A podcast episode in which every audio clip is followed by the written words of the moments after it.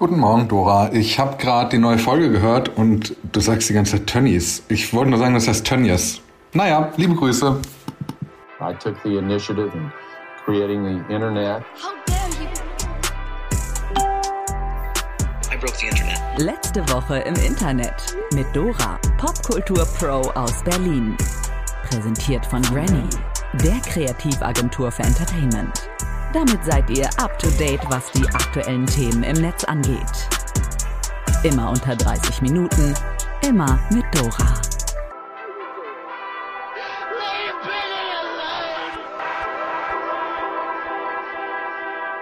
Hallo und herzlich willkommen zur 34. Episode von Letzte Woche im Internet. Es ist nicht nur Slapping Season und das zweite Kapitel zum Thema Slaps steht noch aus, sondern es ist auch Pitching Season und meine Brain Capacity geht gegen Null.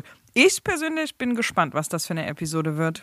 Starten wir mit dem Letzte Woche im Internet Ticker. Der letzte Woche im Internet Ticker. Russland sperrt Bild.de. Nach der deutschen Welle ist jetzt ein weiteres deutsches Medium in Russland auf der Liste der extremistischen Medien, und zwar Bild.de. Bild.de ist absolut von Russland aus nicht mehr aufrufbar. Zuletzt hatte die Seite ihre Inhalte auch auf Russisch angeboten, um so in Russland über die Sachverhalte über den Ukraine-Krieg zu berichten. Auch das geht jetzt nicht mehr. Vera Entwen hört auf. Vera Entwen hängt nach knackigen 30 Jahren ihre Moderationskarriere an den Nagel. Nachdem sie unzählige Nachbarschaftsstreit geschlichtet oder weiter aufgemischt hat, Vaterschaftstest und Fremdgehbeichten zu ihren großen Themen gemacht hat, wurden bei Schwiegertochter gesucht Alliterationen und unglückliche Singles zusammengebracht. Damit ist jetzt aber Schluss. Ja, ich höre mit dem Fernsehen auf, erklärte sie eher nebensächlich in einer Instagram-Story. Sie hätte schon länger mit dem Gedanken gespielt und für alle, die sich jetzt fragen, was ohne Vera aus Schwiegertochter gesucht wird, ich denke, RTL macht ein Jahr Pause, dann kann die Sendung nächstes Jahr vielleicht jemand anderes moderieren, sagt Vera dazu. Bruce Willis auch. Letzte Woche hat noch jemand anders sein Karriereende bekannt gegeben, und zwar Bruce Willis. Wie seine Familie in einem Posting angekündigt hat, muss Bruce krankheitsbedingt mit sofortiger Wirkung seine über 30-jährige Schauspielkarriere aufgeben. Er habe kürzlich eine Aphasie diagnostiziert bekommen, die seine kognitiven Fähigkeiten beeinträchtigt. Stark vereinfacht ist eine Aphasie eine Sprachstörung, die als Folge von Hirnschäden auftritt, also quasi Sprachverlust. Das Echo auf dieser Nachricht war so gewaltig, dass Bruce Tochter Rumor sich im Namen der Familie bei Fans und Kollegen bedankte. Elon Musk will eigene Social-Media-Plattform starten. Elon Musk weiß, was zu einer guten Karriere als verrückter Milliardär alles dazugehört. Die junge Musikerin zur Freundin, die eigenen Space Shuttles und jetzt auch noch das eigene Medienimperium. Musk überlegt laut, selbst eine Social-Media-Plattform zu starten. Auf den Tweet eines Nutzers, der da lautete, Would you consider building a new social media platform at Elon Musk? Und geht noch ein bisschen weiter, wie die Person sich diese Plattform vorstellt, gibt er die Antwort, I am giving serious thought to it. Und was dann nach Redaktionsschluss noch passiert ist, ist, dass Musk tatsächlich 9,2% Anteile an Twitter gekauft hat und damit nun der größte Einzelaktionär ist. Aber die Details davon gucken wir uns vielleicht nächste Woche an. ARD und ZDF will Nachrichten mit ukrainischen Untertiteln anbieten. ARD und ZDF planen Nachrichtensendungen mit ukrainischen Untertiteln. Konkret sollen schon in den nächsten Tagen Beiträge des Heute-Journals oder der Tagesschau mit ukrainischen und russischen Untertiteln auf YouTube angeboten werden. Außerdem soll auch die Kindernachrichtensendung Logo mit ukrainischen Untertiteln präsentiert werden. Ashanti bekommt einen Stern und Dennis freut sich. Sängerin Ashanti, ihr kennt sie im Zweifelsfall noch von ihren Songs mit Ja Rule und Fat Joe, wird jetzt eine ganz besonders große Ehre zuteil. Sie bekommt ihren eigenen Stern auf dem Hollywood Walk of Fame. In der Bekundung heißt es, Ashanti ist eine preisgekrönte Sängerin, Autor, okay, Autorin, Schauspielerin und ausführende Produzentin. Sie hat ihr Talent in vielen verschiedenen Hollywood-Branchen unter Beweis gestellt und ist ein Vorbild für junge Mädchen, die im Biss sein wollen. Am 7. April kann Ashanti ihren Stern dann auspacken und sich die Laudatius von Ja Rule und die China Arnold anhören. Good for her und hat sich am meisten, am meisten gefreut über diese News, hat sich auf jeden Fall Dennis. Hubble-Teleskop entdeckt ältesten und am weitesten entfernten Stern. Das Hubble-Teleskop sucht schon seit 1990 im Weltraum nach Spuren unserer Entstehung und neuen Sternen und Planeten und hat damit jetzt einen neuen Treffer gelandet. Wir sehen den Stern so, wie er vor etwa 12,8 Milliarden Jahren war, also etwa 900 Millionen Jahre nach dem Urknall, hat Brian Welsh von der Johns Hopkins Universität gesagt. Über einen Stern, der nun wenige Millionen Jahre nach seiner Entstehung in einer Supernova aufgegangen ist. Aber das ist der älteste je entdeckte Stern. Das waren die Oscars. Letzte Woche wurden in Los Angeles die Oscars vergeben, aber Will Smiths Backpfeifengate hat die Preisverleihung so dermaßen überschattet, dass eigentlich keiner so richtig mitbekommen hat, wer eigentlich gewonnen hat. Hier nochmal schnell, was passiert ist. Eigentlich sollte Comedian Chris Rock nur die Laudatio für den besten Dokumentarfilm halten und er machte dabei einen Witz über den Haarausfall von Jada Pinkett Smith. Will fand das aber alles andere als lustig, lächelte zwar erst in die Kamera, aber stürmte dann etwas später auf die Bühne und gab Chris eine mit, so direkt ins Gesicht. Am gleichen Abend bekam Will dann auch noch seinen ersten Oscar als bester Hauptdarsteller, wohlgemerkt. Dieser Moment ist jetzt aber, so sagt das Internet zumindest, ruiniert. Und nicht nur das, für Will hat die Klatsche jede Menge Konsequenzen. Insider gehen sogar so weit, dass sie Will einen langfristigen Image-Schaden prophezeien. Gewalt ist, äh, ihr wisst, doof und so. Mittlerweile hat sich Will auch bei Chris entschuldigt und seinen Austritt aus der Filmakademie angekündigt. Aber jetzt sind auch die Filmstudios sauer. Netflix und Sony steppen jetzt wohl auch Filmprojekte mit Will. Konkret soll es um den vierten Teil der Bad Boys-Reihe gehen sowie ein Netflix-Film namens Fast and Loose. Und dann gibt es mit Emancipation schon einen bereits abgedrehten Film, der eventuell gar nicht mehr veröffentlicht wird. Das alles wirft natürlich die Frage auf, ob das noch alles im Verhältnis steht. Es geht um eine Ohrfeige zwischen zwei erwachsenen Männern. Im Netz werfen viele den Medien und den EntscheiderInnen blinden Aktionismus und ein einseitiges und rassistisch verklärtes Bild auf. Offensichtlich geht es hier also darum, Gewalt zu verurteilen, als zu hinterfragen, ob der Gag von Chris auf Kosten einer kranken Frau okay und eventuell nicht vielleicht auch eine Form von Gewalt war. Wenn ihr wissen wollt, was der Hot Take zum ganzen Will Smith-Thema ist, dann könnt ihr das sehr bald in der letzten Woche im Internet XXL-Folge mit der wunderbaren Esra Karakaya hören. Da habe ich mich quasi einmal in Rage geredet. That being said, mich würde brennend interessieren, wie die Berichterstattung und die Medienresponse gewesen wäre, wenn zwei weiße Männer sich geschlagen hätten, wenn eine Frau Chris Rock geschlagen hätte, wenn ihr wisst und so weiter und so weiter. Mittlerweile hat sich Will öffentlich bei Chris für die Ohrfeige entschuldigt. Trotzdem prüfen die Oscar-VeranstalterInnen juristische Schritte gegen ihn und das, obwohl Chris klargestellt hat, dass er Will gar nicht anzeigen möchte. Einen spannenden Effekt hatte der Vorfall übrigens für Chris Rock. Die Ticketverkäufe für seine aktuelle Tour sollen regelrecht explodieren, heißt es. Für einen anderen denkwürdigen Oscar-Moment hat ein Gespräch zwischen Lady Gaga und Caitlyn Jenner gesorgt. Absolutes Meme-Gold. Die beiden sind bei Elton Johns Oscar-Party aufeinander getroffen und man konnte schon sehen, dass Gaga nicht so Bock auf Caitlyn hatte. Auf Twitter kursiert ein Video dieser einen unangenehmen Begegnung, in der Caitlyn fragt, ob Gaga immer noch in Malibu lebt. Immerhin hätte sie sie schon lange nicht mehr in ihrem örtlichen Starbucks gesehen. Richtig unangenehm. Lady Gaga meint da nur im Vorbeigehen, I've switched baristas. Und damit war das seltsame Gespräch auch fertig. Im Netz feiern viele diesen Move als beste Exit-Strategie des Jahres. Den anderen großen Meme-Gold-Moment bei den Oscars hat uns übrigens die Ex von Kanye West beschert. Nicht Kim, sondern Julia Fox. Die kennt ihr von diesem Sound. Right. Jedenfalls ist Julia auf dem roten Teppich gleich doppelt aufgefallen. Zu einem mit dem Kleid, das aussah wie eine Hand, das sie wirkt, und dazu, und dazu gab es dann auch eine aus Menschenhaaren gemachte Handtasche. Auf dem roten Teppich wurde sie dann nach aktuellen Projekten gefragt und kam dann so ein bisschen ins Plaudern. Die Welt darf sich auf ihre Memoiren freuen. Oh my god, my book, of course. Yeah. Well, I don't want to give too much of it away because I I'm very superstitious, superstitious, so I don't I don't like to speak of things before they're finished. Um, but it's um, so far a masterpiece, if I do say so myself.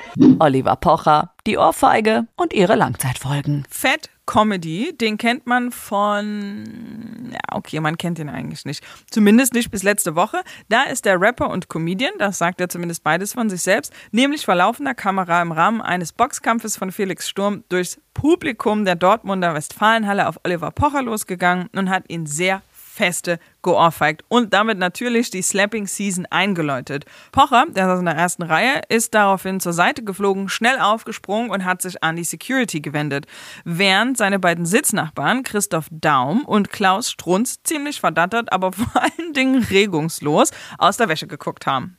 Das Video von dem Angriff hat Fat Comedy daraufhin selbst auf seinem Instagram-Kanal hochgeladen, der mittlerweile aber auch gesperrt wurde. Seine Begründung dahinter, weil du so einen unschönen Charakter hast, Menschen gerne erniedrigst, Menschen unterstützt, die behaupten, vergewaltigt worden zu sein, obwohl es nicht stimmt. Die Anzeige nehme ich sehr gerne in Kauf. Liebe Grüße, Oma. Ja, okay. Also offensichtlich ist Fat Comedy auch nicht unbedingt ein Sympath. Die Geschichte dahinter, Fat Comedy ist ein Freund von Rapper Samra. Oliver Pocher dagegen hat damals öffentlich Influencerin Nika Irani unterstützt, die damals die Verwaltigungsvorwürfe gegen Samra erhoben hatte. Der Bild hatte Omar daraufhin gesagt, es war ein spontanes Ereignis, ich habe emotional überreagiert, aber ich stehe dazu und bereue nichts. Es kam aus der Situation heraus. Ich will es echt nicht verharmlosen, aber ich habe keinen erschossen oder umgebracht, sondern nur eine geklatscht. Das wird jetzt völlig falsch aufgegriffen. Ich würde mich gerne mit ihm an einen Tisch setzen und ihm erklären, warum das passiert ist. Pocher dagegen hat mittlerweile auch ein Statement veröffentlicht und spricht darin sogar von Langzeitfolgen durch die Ohrfeige. Mein Ohr ist ziemlich angeschlagen gewesen und wenn ich Pech habe, habe ich irreparable Schäden. Okay. Ich kann gewisse Frequenzbereiche einfach nicht hören. Aber auch davon gesprochen, dass es nun ein Gespräch zwischen ihm, Omar und der Staatsanwaltschaft geben soll und hat eine Anzeige gegen Fat Comedy angekündigt. Amira Pocher, seine Frau, nannte Fat Comedy übrigens einfach nur arbeitsloser, halbstarker, möchte gern Rapper. Ihr wisst, Gewalt ist nicht lustig und so, aber ich wiederhole mich nochmal von letzter Folge. Es ist dann doch bezeichnend, dass keiner Oliver Pocher zu Hilfe kommt. Tönnies lockt Geflüchtete in Arbeitsverträge und fühlt sich richtig edel. Die Situation für Geflüchtete an den Grenzen ist nach wie vor äußerst belastend. Es gibt lange Schlangen und Wartezeiten und vor allem auf den angekündigten unbürokratischen Weg müssen viele nach wie vor warten. Ein Umstand, den sich jetzt ein deutsches Unternehmen, das wir alle noch aus einem ganz anderen Kontext kennen, zunutze macht. Fleischriese Tönnies war im Juni 2020 das erste große deutsche Unternehmen mit Corona-Ausbruch.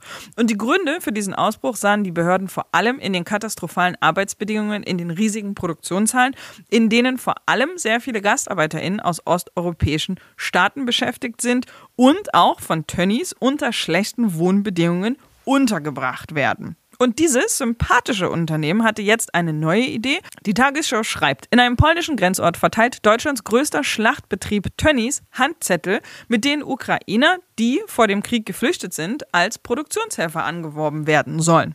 Um die Situation also nochmal zu beschreiben, da stehen MitarbeiterInnen eines Fleischkonzerns, warten auf Menschen, die aus einem Land flüchten, gegen das Russland einen barbarischen Angriffskrieg führt, auf Menschen, die vermutlich gerade ihren Partner, Sohn oder Bruder zurücklassen mussten und fragen, hey, wollt ihr einen Job in unserer Wurstfabrik? Wir zahlen auch 11 Euro die Stunde, das sogar höher als der Mindestlohn. Was jetzt hier sehr zynisch klingt, war sogar der Rechtfertigungsversuch des Unternehmens.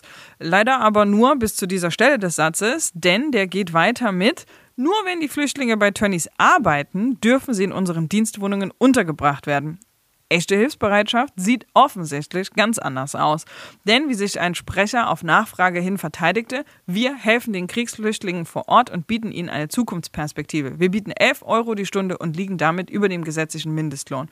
Na dann ist ja alles super. Wäre da nicht der Fakt, dass Clemens Tönnies, der ehemalige Aufsichtsratschef von Schalke 04 ist und als Freund von Wladimir Putin gilt. Mittlerweile hat Tönnies die Anwerbung von Geflüchteten beendet. Die Begründung im O-Tun, sorry, vielleicht waren wir hier zu voreilig, daher haben wir das Angebot vorerst eingestellt. Ja, auch sorry, ne? An dieser Stelle möchte ich nochmal auf ein Thema aufmerksam machen, von dem man in den Medien gar nicht so viel hört. Auch wenn die Hilfsbereitschaft für Geflüchtete aus der Ukraine echt überwältigend ist, hören wir immer wieder davon, dass einigen die ohnehin schon schlimme Flucht noch unnötig erschwert wird. Und zwar, weil sie nicht weiß sind. Für eine der kommenden, letzte Woche im Internet XXL-Folgen, haben wir mit Shannon Bobinger gesprochen, Sie setzt sich ehrenamtlich viel für Geflüchtete aus der Ukraine ein und hat uns erzählt, welche zusätzlichen Hürden Schwarze und POCs aus der Ukraine ausgesetzt sind. Was jetzt gerade passiert, ist eben, dass schwarze Geflüchtete, POC-Geflüchtete, mehrfach marginalisierte Menschen es noch exponentiell schwerer haben, von A nach B zu kommen, obwohl sie in der exakt gleichen Notsituation sich befinden wie alle anderen Flüchtenden auch. Und das macht sich daran bemerkbar. Also die erste Hürde war, A, aus der Ukraine rauszukommen. Ich habe auch von einer Freundin, die direkt sich mit jemandem unterhalten hat, der jetzt gerade direkt diese Route hinter sich hatte, die stundenlang am Bahnhof standen in der Ukraine und den Menschen dabei zusehen mussten, wie die in den Zug steigen und mhm. immer wieder zurückgeschubst wurden und immer wieder zurück und du nicht und du nicht und du nicht stundenlang ohne auf die Toilette gehen zu können, ohne zu trinken, ohne zu essen, in der Kälte, ne? Und die einfach aufgrund ihrer Hautfarbe, nicht mal aufgrund von Staatsbürgerschaft, denn viele von denen sind einfach auch ukrainische Staatsbürger, ja. ne?